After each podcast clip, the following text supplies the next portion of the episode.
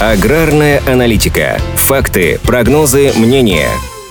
В этом году в России ожидаются высокие урожаи плодово-ягодной продукции. В Минсельхозе не исключают, что будет установлен новый рекорд. Прошлом году садоводы собрали миллион семьсот тысяч тонн фруктов и ягод, и эта планка стала исторической. Сейчас же есть все предпосылки для улучшения и этого значения. Лидером по производству фруктов и ягод является Краснодарский край. На этот регион приходится около 40% всех плодово-ягодных культур страны. В прошлом году здесь собрали 600 тысяч тонн фруктов и ягод. В 2021 было 400 28 тысяч тонн. А в этом рассчитывают на 500 тысяч тонн только яблок, ведь начали плодоносить молодые сады. В этом году на Кубани заложено 1600 гектаров садов, чуть меньше, чем в 2022 – 1700 гектаров. Но эксперты оценивают урожайность этого года несколько выше, что дает повод надеяться на большие объемы сборов. В июле на фоне сложных погодных условий и обильных дождей темпы уборки в Краснодарском крае снизились, но аграрии успели собрать 2900 тонн вишни и черешни, что близко к максимальным показателям. В Ставропольском крае тоже увеличили объемы сбора вишни и черешни. Последний особенно. В 2,8 раза больше по сравнению с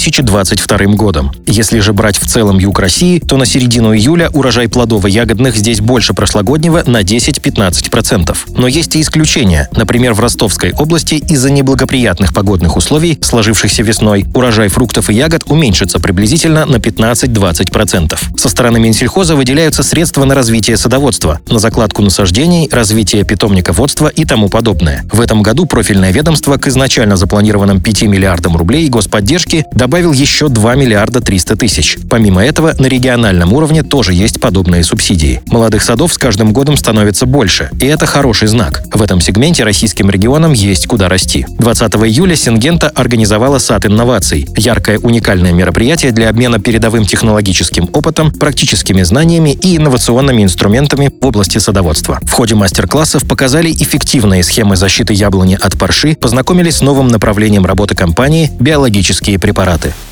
Аграрная аналитика подготовлена по заказу компании «Сингента».